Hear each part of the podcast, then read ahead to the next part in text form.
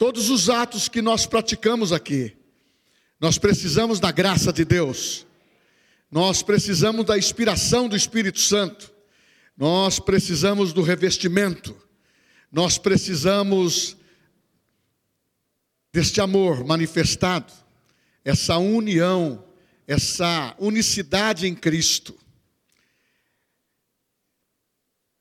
Eu vi, nós vemos, e a fé que realiza. Nós estamos num tempo em que precisamos nos ver para realizarmos o que Deus tem para fazer através de nós. Não, nem eu nem você não podemos nomear outros para fazer. Nós precisamos fazer. Nós precisamos realizar. Essa é a motivação da fé. Ela precisa contagiar. Ela precisa informar o teu coração que somos muitos, mas somos um. E nós precisamos nos unir. Nós precisamos estar firmes dentro do objetivo, porque as mensagens que são pregadas com todos os temas variados são necessidades da igreja, na, da necessidade da reconstrução, da necessidade diária. Só que Deus escolheu você. Deus escolheu a mim. Você crê nisso? Então você tem a capacidade de Deus. Por isso somos uma igreja avivada no nosso coração. Temos o Espírito Santo. E o Espírito Santo quer usar você. Fala assim: o Espírito Santo quer me usar. Eu estou disponível para a sua graça, no nome de Jesus. Eu sou da fé, eu sou vitorioso. Está registrado lá. Glória a Deus. Mas não, essa não é a mensagem. a mensagem é essa, você pode ficar sentado mesmo, abrir a Bíblia em Romanos, capítulo 5, versículo 17. Romanos. Romanos, capítulo 5, versículo 17. Ficamos um bom período em pé, mas com temor, respeito à palavra, nós vamos estar lendo no mesmo espírito que ela foi inspirada. Diz assim: Porque se pela ofensa de um só a morte veio a reinar por este, este que está se referindo aqui é Adão. Muito mais os que receberam a abundância da graça, o dom da justiça, reinarão em vida por um só, Jesus Cristo. Porque pela ofensa de um só homem, a morte veio reinar por este. Muito mais os que receberam a abundância da graça e o dom da justiça reinarão em vida por um só, Jesus Cristo. Irmãos queridos, eu, essa semana, conversando com a Sueli, e ela é muito ágil nas mensagens que, que circulam, e ela me mandou uma frase que tocou meu coração. E eu vou trabalhar nesse tema procurar desenvolver esse tema justamente porque é uma necessidade de compreensão pela fé daquilo que temos direito, daquilo que somos em Cristo e daquilo que nós estamos vivendo numa crescente de fé, porque a vida com Deus tem começo, a vida com Deus tem o momento da experimentação, o meio, e a vida com Deus em Cristo ela tem um fim vitorioso para nós, como igreja, porque somos fundamentados em promessas de Deus. Esta foi a frase que a minha querida esposa mandou para mim. Eu não estava no Éden, mas herdei a culpa. Mas eu também não estava no Calvário, mas eu herdei a graça. Eu não estava no Éden, mas herdei a culpa. Eu não estava no Calvário, mas eu herdei a graça. Tem uma outra colocação que diz: Adão pecou no Éden, teve um fracasso no Éden. Jesus teve uma vitória exuberante no deserto, na sua aprovação. Então nós temos dentro do, do começo que rever a história e contar a história como ela é devido. Quando se fala de culpa, realmente, Adão representando toda a humanidade, ele era o representante da criação de Deus. Ele pecou, ele vacilou. Nós vamos entrar no mérito de uma, uma maneira mais simples. E a Bíblia diz em Romanos 3,23: Todos pecaram e destituídos estão da glória de Deus. Quer dizer, Ele nos representou. Eu não estava no Éden, você não estava no Éden, nós não estávamos no Éden, mas nós herdamos a culpa. Por quê? Porque Ele pecou e estava nos representando. Porque Deus o criou no Éden a sua imagem e semelhança. O primeiro homem foi a realização total de Deus. Façamos o homem a nossa imagem e semelhança. Deus soprou a vida no homem. E essa semelhança é no espírito. Essa semelhança nós herdamos as características de Deus a vida de Deus. Então, o primeiro homem foi criado à imagem e semelhança. A primeira mulher é parte integrante de Adão. Está escrito em Gênesis que é osso dos meus ossos, carne da minha carne. Foi retirada de Adão. A primeira família foi formada no Éden, marido e mulher. Você vai percebendo que Deus, Ele no começo de tudo, mas vou lembrar quem estava no começo de tudo: Jesus. Em João capítulo 1 diz: No princípio era o Verbo, e, e o Verbo estava com Deus, e o Verbo era Deus, por meio dele todas as coisas foram criadas. Então, tudo que estava acontecendo ali, Deus estava presente, Deus estava organizando tudo, Deus planejou tudo. Abra um parêntese. A Bíblia diz que nós não podemos desprezar os pequenos começos. Só para lembrar, como a gente se lembra do nascimento? Foto. No meu tempo, tirava foto e tudo mais. Hoje é foto. Vídeo. É... Não, não, não, não, é esse não. Tudo é registrado. Hoje até uma coisa diferente. A mulher vai lá, põe a barriguinha, escreve, meu filho querido, tira foto. Hoje as pessoas muitas vezes fazem a programação, é totalmente diferente, quer marcar o começo. Porque está projetando isso para o futuro. Deus fez a mesma coisa.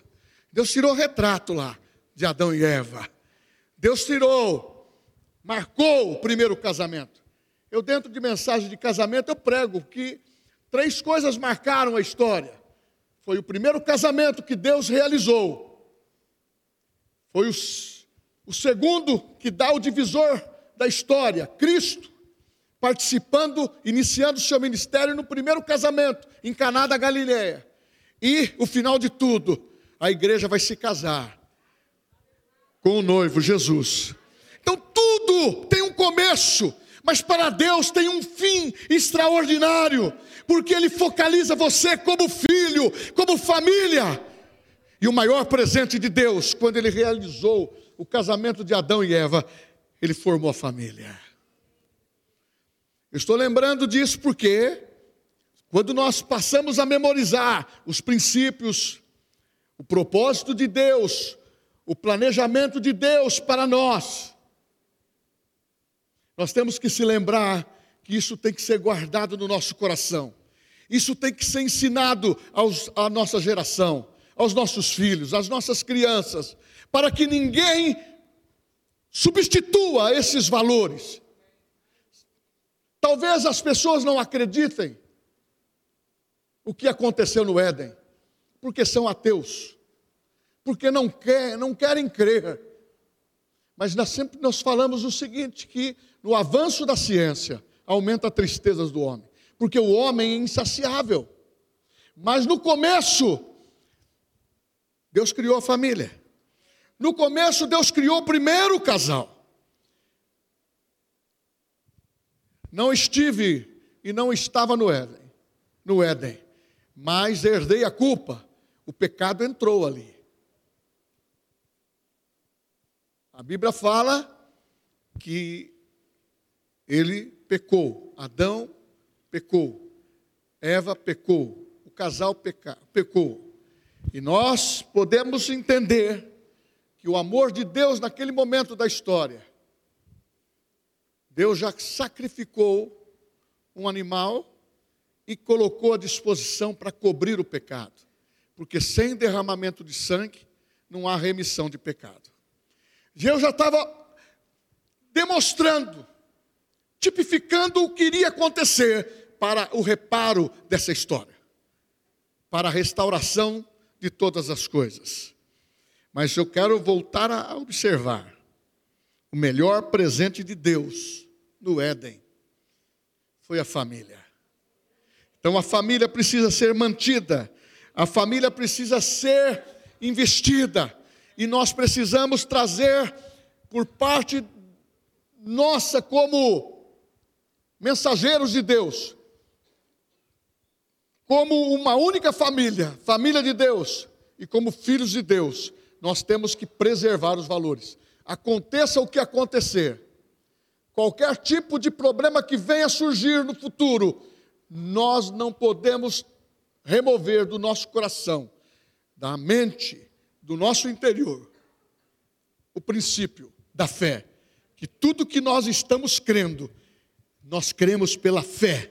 E o Espírito Santo é que plantou no nosso interior, para que nós não venhamos negociar nenhum desses valores, porque agora está chegando o tempo em que olhamos para aquilo que Paulo disse, que as obras serão provadas pelo fogo. É agora que as nossas obras, elas têm que ser revertidas em ouro. Não em palha e madeira, porque isso vai ser consumido. Nós precisamos ficar como ouro testado, seja no fogo ou seja em qualquer situação. Voltemos. A memorização disto. Estavam no Éden, representando toda a raça humana. O homem foi criado para ser eterno. O homem foi criado para que a glória de Deus avançasse por toda a terra nas condições que havia no Éden: santidade, comunhão com Deus. Este é o ambiente que está do coração de Deus até hoje. Ele não perdeu a visão daquilo que ele criou. A mim, a você, a nossa família e esta família que aqui está e a família universal em Cristo Jesus. Porque precisamos contar a história verdadeiramente. Porque por uma ofensa entrou o pecado, através de Adão, e veio a morte reinar. E essa morte sobreviveu por quatro mil anos, até chegar o momento em que o Senhor Jesus iria manifestar a reconstrução da história, ou melhor, uma nova criação, uma nova criação uma nova criação em Cristo Jesus. Ah, meu irmão, e como isso se desenvolve? Por este homem Adão entrou todas essas consequências, mas através de Jesus recebemos a abundância da graça. Primeiro, está em Efésios capítulo 2, versículo 8 a 13. Porque pela graça sois salvos, mediante a fé. Isso não vem de vós, é dom de Deus, não de obras para que ninguém se glorie, pois somos feituras dele, criados em Cristo Jesus, para as boas obras, as quais Deus de antemão nos preparou para que andássemos nela. É graça. Não estivemos no Calvário, não estávamos no Calvário, mas herdamos a graça. Irmãos, isto é extraordinário, porque foi o momento em que Deus focalizou os seus olhos em nós, em nós que eu digo em Cristo. Eis o Cordeiro de Deus que tira o pecado do mundo. Em Cristo, focalizou, não apenas para cobrir o pecado, mas para remover o pecado. Aleluia! Essa doença que chama pecado é que veio solapar e destruir a nossa vida, porque através de Adão veio a morte espiritual, através de Adão veio a morte eterna, através de Cristo veio a restauração da vida espiritual do homem, veio a restauração da promessa. Vai chegar um tempo que este corpinho básico que eu tenho vai ser revestido de incorruptibilidade. Ah, eu e você teremos um corpo incorruptível porque é por esta coroa que nós corremos a nossa carreira da fé. Não é por uma coroa corruptível, não é pelos valores humanos, nem os valores desta terra. Sabe por quê? Porque Deus em Cristo Jesus escolheu você, tem o seu nome escrito no livro da vida e sabe o quanto ama você, porque você não estava lá no Calvário, mas Ele foi o nosso substituto lá. Ah, ele levou as minhas deficiências, ele levou as minhas fraquezas, e ele disse: Ó, oh, você, você que está me ouvindo, meu irmão em Cristo, os da família, eu representei você lá, para você ser um vitorioso, porque você está sendo plantado numa igreja, no corpo de Cristo, para reinar em vida. Está na hora de nós reinarmos em vida. Por muitos anos, pela minha experiência de idade, eu vim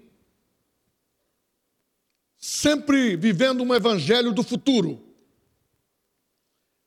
Uma, uma salvação que eu herdei para o futuro, mas uma vida pecaminosa para o presente.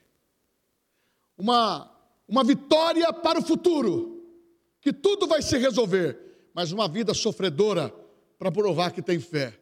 Mas não é isso que a Bíblia fala ela fala de abundância da graça. Aonde abundou o pecado, superabundou a graça. Isso acredita, ele acredita em mim, acredita em você. E ele está dizendo, igreja, está na hora de reinarmos dentro daquilo que ele nos capacitou, ele nos revestiu, ele nos deu dons espirituais e ele quer que nós usemos essa capacidade de produção. Eu criei, por isso falei. Eu vejo e eu vou praticar. Eu venço porque tudo que eu trago pela fé vai se materializar. Porque nós não somos daqueles que retrocedem. Pode surgir qualquer tipo de adversidade, provação, perseguição, aflição. Oh, meu irmão, nós temos que entender que nós vamos sofrer a injúria, nós vamos demonstrar que o amor de Deus está acima de tudo isso. Sabe por quê? Eu não estive no Calvário, mas eu, eu herdei a graça. A graça é um favor imerecido. Eu e você não merecemos essa graça. Essa graça nos dá a capacidade de realizar aquilo que nunca tínhamos condição de realizar. Porque você não só ouve que é revestido pelo poder, você tem o poder. Você não só ouve que você vai ser curado, você é curado no nome de Jesus. Você não só ouve que você é salvo, você, você já é salvo, porque Ele te deu a visão de reinar em vida nas pequenas coisas e nas grandes coisas. Está na hora. Se você não está enxergando isso, desce na casa do oleiro. Deixa Ele moldar a tua vida pela palavra. Deixa Ele moldar a tua mente, renovando a tua mente. Deixa, lança o teu pão sobre as águas e creia que Deus tem poder para realizar aquilo que você está esperando. Mas, pastor, o senhor está falando de coisas espirituais, mas eu preciso de, de resolver as minhas coisas nos dias de hoje. Resolver a minha situação profissional, resolver as minhas realizações, abundância da graça e reinar com vida está incluso aquilo que você está perguntando. Porque se você se identificar com a palavra, revestido na palavra, dizer a palavra, falar a palavra, você vai perceber que as coisas irão mudar, a fé será reativada no teu coração e você vai começar a contemplar e você vai começar a tomar posse daquilo que você tem direito. Que tal você entender que com Cristo Jesus você é coerdeiro com Ele de todas as coisas? A Bíblia fala que Ele deixou a sua glória. A Bíblia fala que Ele é o Deus, o Deus que supre cada uma das nossas necessidades.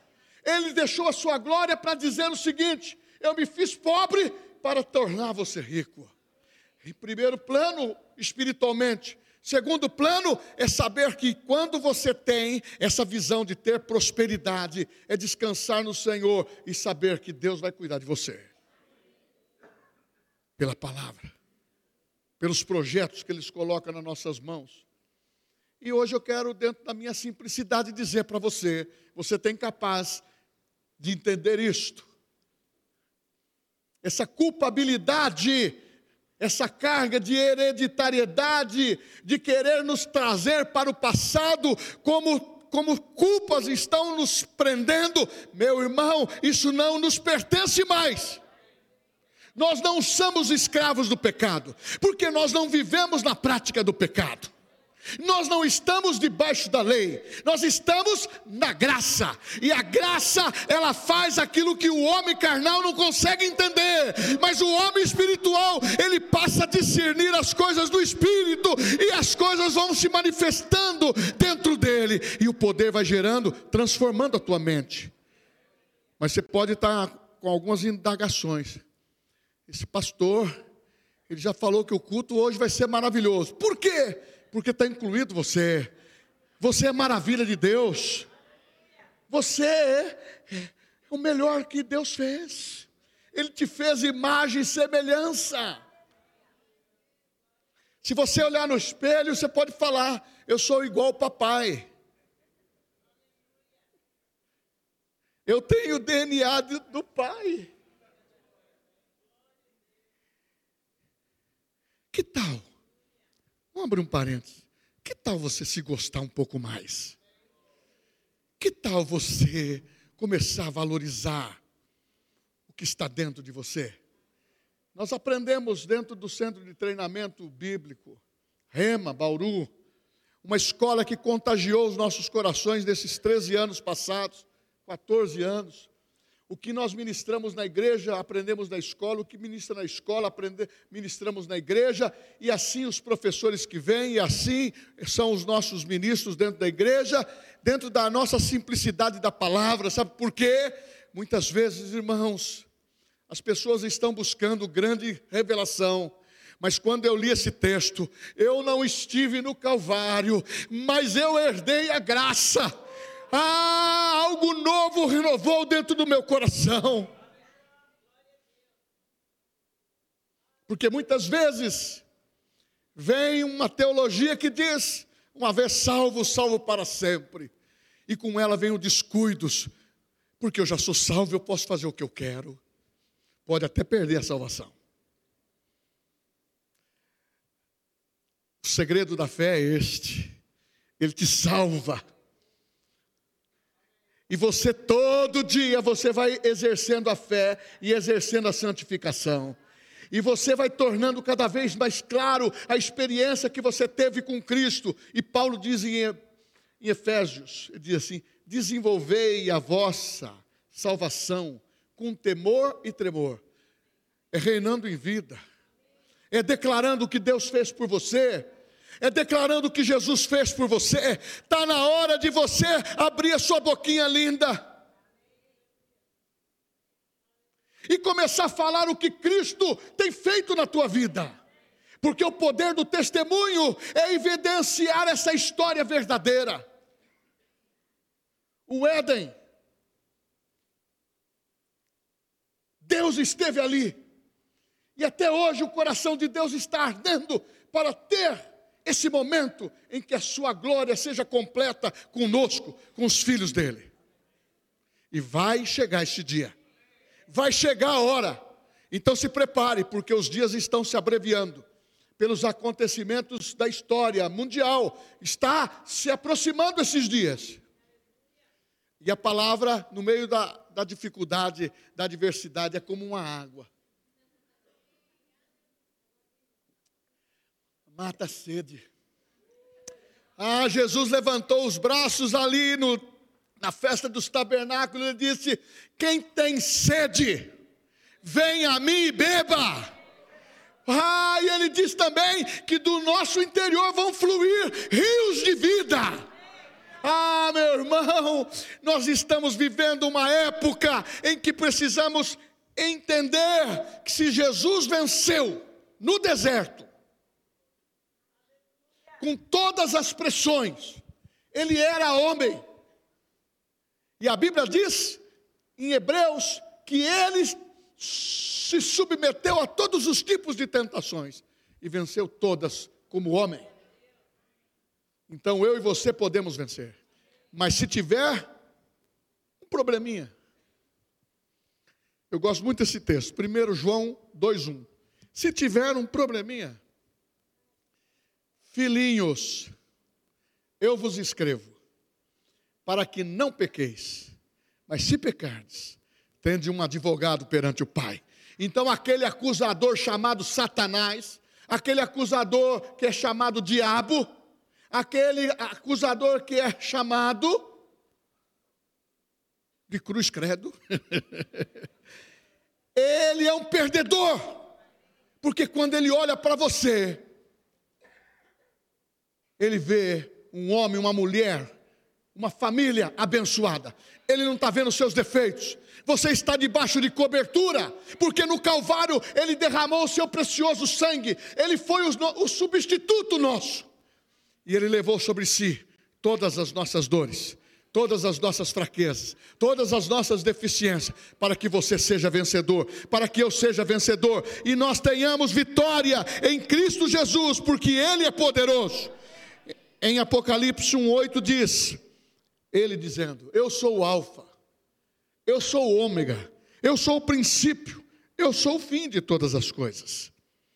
Então, tudo aquilo que começou, fique tranquilo, em Cristo, a realidade da nova criação, quando Cristo morreu, ressuscitou, foi para o Pai, nasceu uma geração de filhos que todos aqueles que se converteram de lá para cá, família de Deus. Ah, mas eu quero dar um, um ponto aqui. Vê se você está com um ponto aí do Espírito Santo no seu ouvido. Vê se você está com um ponto aí nos seus olhos.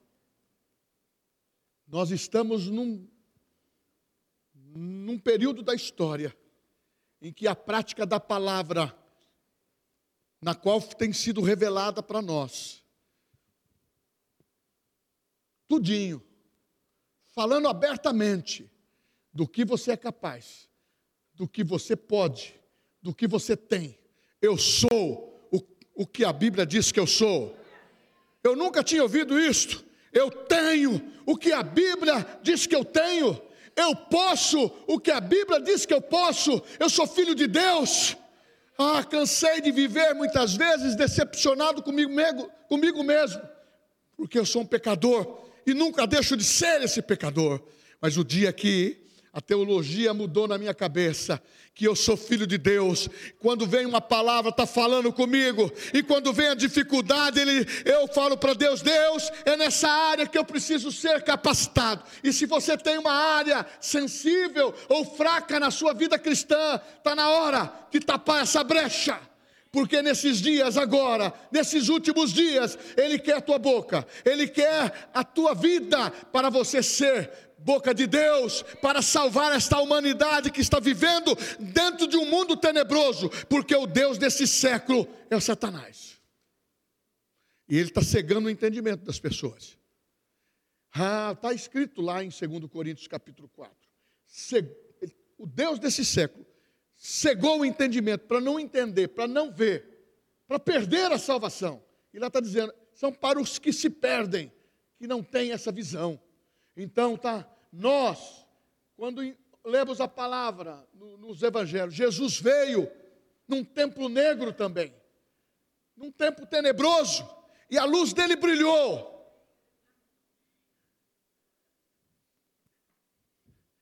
Mas ele disse: Eis que vos dei poder. Eis que vos dei poder para pisardes sobre serpentes e escorpiões, porque este é o poder. Então, a primeira fase é a criação. Ela não é decepcionante, ela é favorável, ela revela o poder do Criador, que Ele é eterno, que Ele criou o homem para salvar, para investir no homem, o que Ele prometeu desde o princípio ele é a minha semelhança. Eu soprei nele a vida.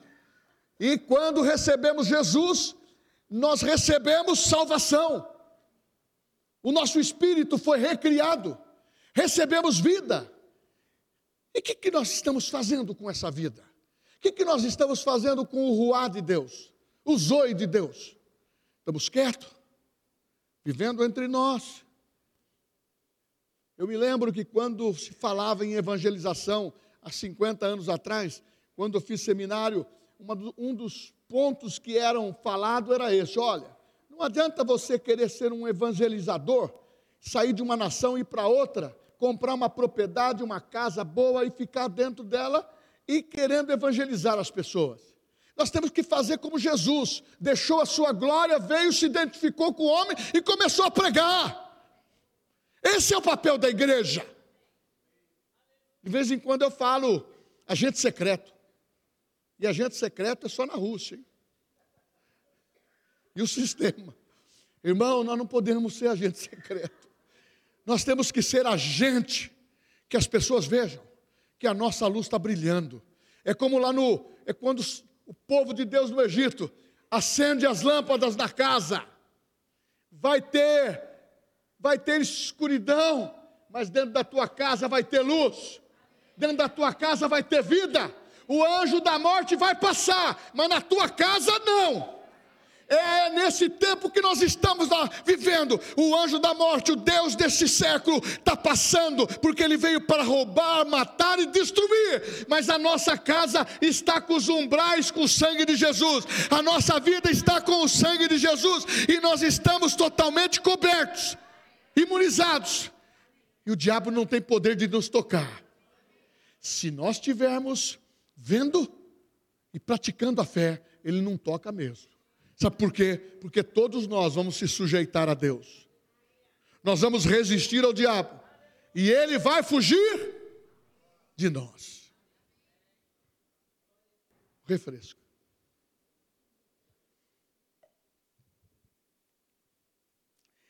Então, meu irmão, um, um, texto que me marcou quando eu li isso, eu voltei a memorizar.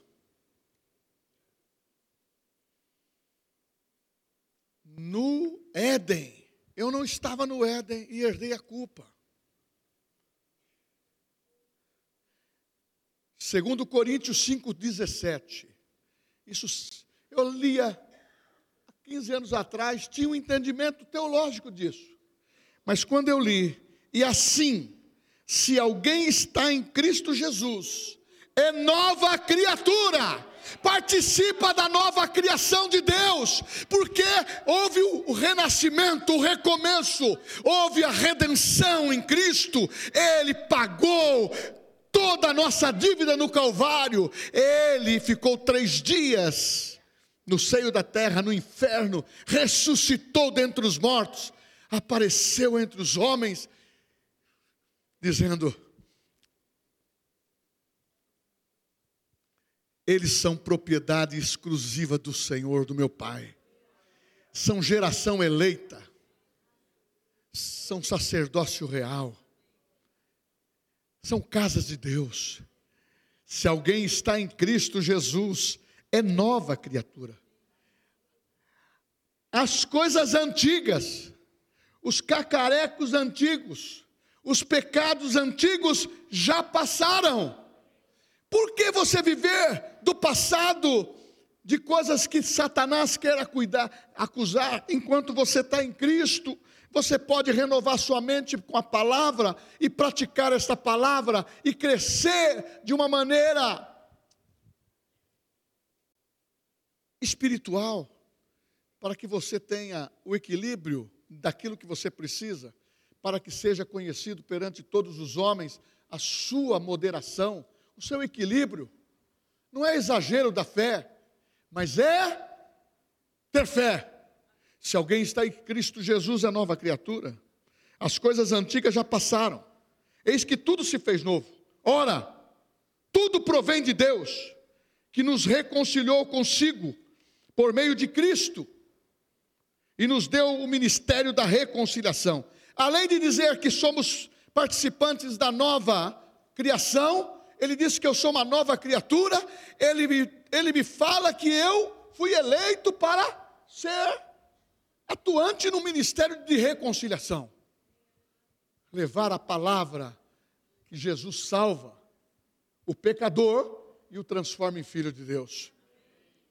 Ele faz coisas grandes na nossa vida, coisas que o sobrenatural faz. Irmãos, não é mais um, um sermão, todos os cultos que nós temos que ter, nós temos que memorizar essa palavra, guardar no nosso coração e praticá-las. Porque você é a força de Deus. Ele resolveu o nosso problema, era o pecado. Ele levou o nosso pecado. Ele conquistou o direito para o pecador ser perdoado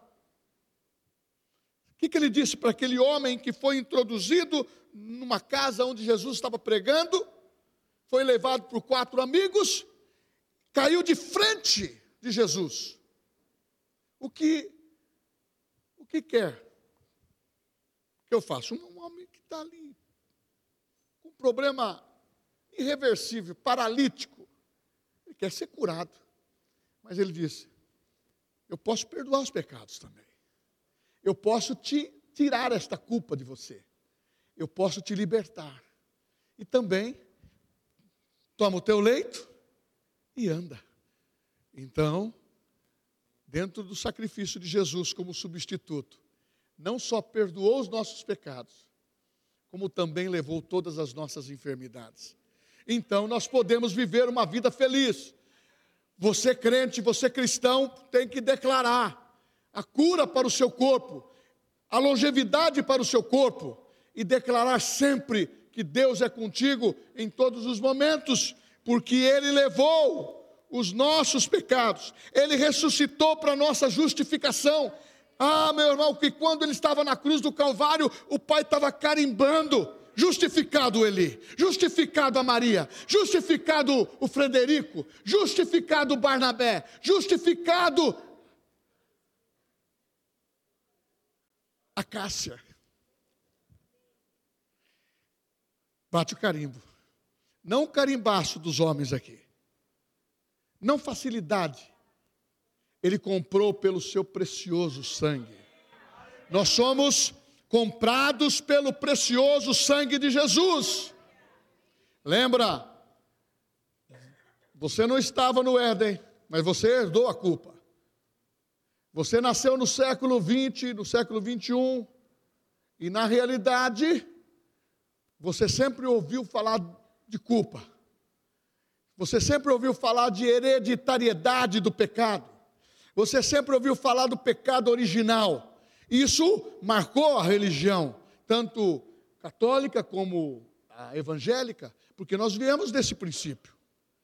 Mas quando Jesus, pela Sua palavra, revelou que nós não estamos, quando temos o um novo nascimento, e nascemos nessa nova criação, tendo uma nova vida em Cristo, eu não tenho mais hereditariedade, eu não vou herdar os pecados dos meus pais, entendeu? E você vai ter a sua culpa totalmente apagada e limpa, porque este é o único evangelho no, no qual nós pregamos que ele perdoa o passado. Quem está preso ao passado aqui diz amém. Hoje estão, ó. Quem tem Cristo tem consciência que Ele perdoou você e disse: Você é meu filho, minha filha, eu te amo, está perdoado, diga amém. Oh, glória a Deus! E quem vai estar participando dessas vitórias em Cristo, diga amém. amém. Oh, aleluia! Deixa eu andar aqui um pouquinho mais. A nova criação gerou igreja. Eu quero ficar nesse estágio agora para terminar. Se Jesus venceu no deserto e ele deu o comando para a igreja, eu vou redimir, eu vou pagar o preço. Deus amou o mundo de tal maneira que deu o seu único filho para todo aquele que nele crê, não pereça, mas tenha a vida eterna. O propósito de Deus para o homem é dar vida. O propósito de Deus para o homem atual, sempre e para os que passaram, é revelar: há uma vida eterna. Há uma vida eterna. Porque o espírito do homem é indestrutível. E Jesus veio justificar. E nessa nova realidade da, da, da criação de Deus, ele deu o conhecimento para a igreja. Ressurreto, o que, que ele fez? Nos 40 dias que ele estava com o corpo ressurreto, os discípulos estavam dentro do. Está isso em, em, no Evangelho de João, capítulo 21. Eles estavam com medo, reunidos numa casa, e Jesus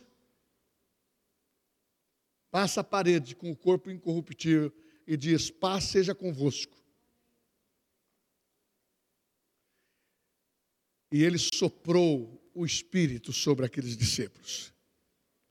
Foi o que deu graça e poder para memorizar que em Cristo Jesus ele recompôs toda a história e revelou o favor de Deus para o homem, que a sua vontade é salvar o homem. A sua vontade é constituir uma igreja de famílias e de filhos de Deus. A sua vontade é que a sua palavra prevaleça. Ele nunca perdeu o controle do seu plano e nunca desistiu de nós. A Bíblia diz que ele deu o seu primogênito. Ele deu o seu unigênito, o único e o seu primogênito. Ele deu por nós. Mas quando ele ressuscitou, já ressuscitou, dizendo: Olha, eu sou o primeiro da família de Deus.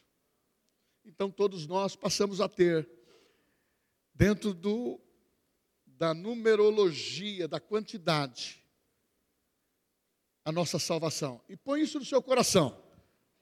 O inferno está perdendo. A igreja se levantou com força no mundo. Nós estamos falando agora, a Sueli é minha fonte de informação na, na Índia, crentes e igrejas estão sendo mortos e igrejas incendiadas. Tem muitos lugares que a igreja está sob uma pressão, mas nós estamos no Brasil. Nós temos muita gente para salvar. Nós temos muita gente para receber a palavra. Nós temos muita gente para ser parte da nossa família, como igreja de Cristo. Então vamos pensar o seguinte: eu falei no Éden. No Éden, o primeiro Adão, ele gerou Eva. Por quê? Foi do seu próprio corpo. Deus, Adão dormiu e Deus tirou da costela a mulher. Gênesis 2, 23. Esta, afinal, é osso dos meus ossos, carne da minha carne, chamar-se-á varoa, porquanto do varão foi tomada. Ok.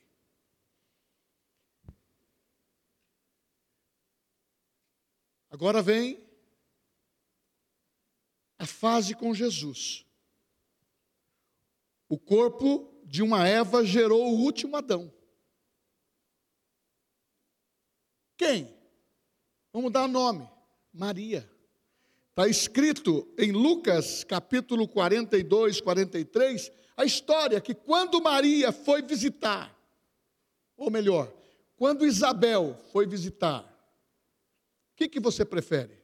Quem está lendo a Bíblia vai entender que foi Maria que foi visitar Isabel. Você viu que muitas vezes uma, uma, uma colocação pode mudar o sentido da coisa? Maria foi visitar Isabel e o ventre dela se agitou. E ela exclamou em alta voz: Bendita tu é, tu entre as mulheres, e bendito o fruto do teu ventre. E ele, ela cantou aquele louvor é, básico que ela fez, de louvor a Deus. Minha alma engrandece ao Senhor, e o meu espírito é Deus, meu Salvador. As coisas e com misericórdia demonstrado amor Santo, Santo, Santo é Senhor. Ela gerou quem? Ela gerou Jesus, porque se cumpriu o que está em Gênesis 3,15. Porém, inimizade entre ti e a mulher, entre Satanás, que levou o pecado, que contaminou a, Eva contaminou Adão, porém inimizade entre vocês. Porém, é da mulher que vai nascer, vai nascer o descendente para a nova criação, aquele que vai derrotar Satanás, e ela gerou Jesus, filho de Davi, aquele que é da descendência, aquele que veio para morrer por nós e apresentar um evangelho de poder. Por isso Paulo disse em Romanos 1:16: Eu não me envergonho do Evangelho do Senhor Jesus Cristo. Eu não, eu não me envergonho da fé que eu represento, porque é poder de Deus para salvar as pessoas, é poder de Deus para curar pessoas, é poder de Deus para demonstrar amor, é poder de Deus para abrir a cortina da fé e todos enxergarem a salvação e que o seu nome pode ser escrito no livro da vida, quando ele diz: Jesus eu estou aqui, eu não quero ser um religioso, eu quero nascer de novo, eu quero ter salvação, eu quero ter a vida, porque a Bíblia diz: o ladrão, João 10, 10, o ladrão veio para roubar, matar e destruir, mas Jesus veio para dar vida e vida em abundância, abundância da graça. Está na hora de você começar a rir, você estar na presença de Deus e levar uma fé que contagia. É abundância da graça. Contar que você foi curado, contar que Deus está suprindo as suas necessidades, contar que Deus está operando um sobrenatural hoje. Ele está reinando hoje e você reina com Ele em vida, porque quando você chama Senhor Jesus, há um céu aberto uma resposta imediata, porque Deus tem você no seu favor. Ele ama a mim, ama você. Ele ama a nós. Ele ama a sua igreja.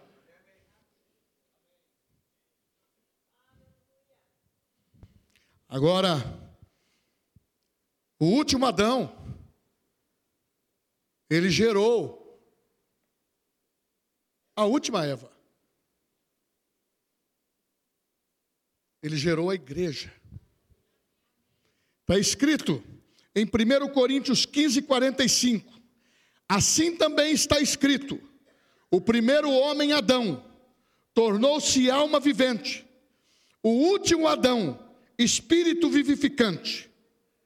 No 15, 47, o primeiro homem, sendo da terra, é terreno, é Adão. O segundo homem é do céu. Então, meu irmão, essa história que nós temos para contar é uma história de fé. Ela está incluindo você, ela me incluiu, ela incluiu a nossa família.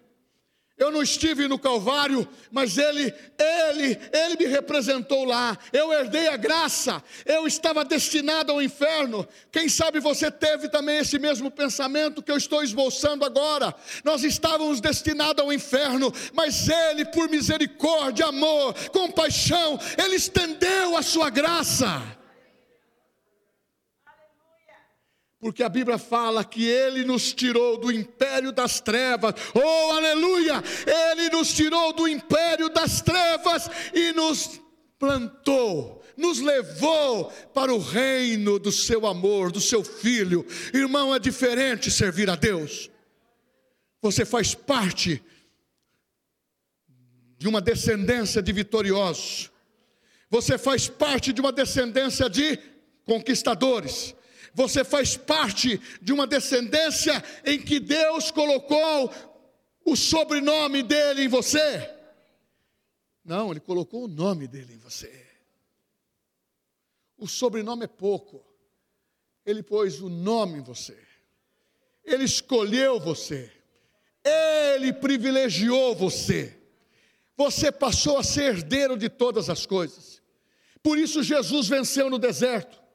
Por isso que nós herdamos a graça, para essa abundante graça transformar o nosso coração e os nossos cultos prazerosos.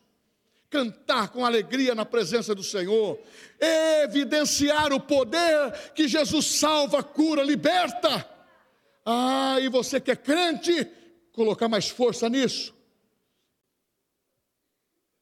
Eu criei, por isso falei. Nós cremos, por isso falamos.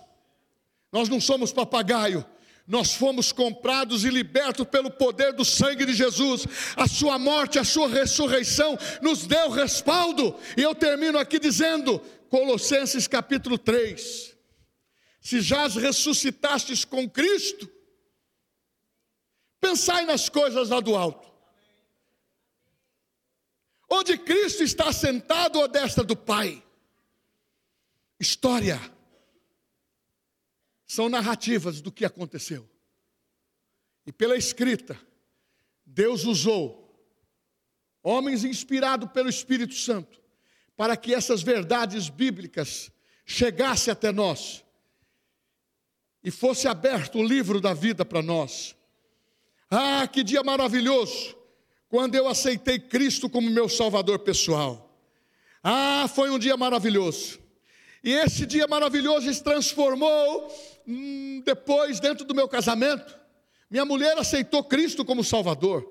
Meus filhos, crianças, aceitaram Jesus como Salvador pessoal. E hoje fazemos uma família, na qual fazemos parte de grandes famílias aqui, porque cada família aqui, ela fundida nesse mesmo amor, nessa mesma fé, nessa mesma palavra. Nós somos um.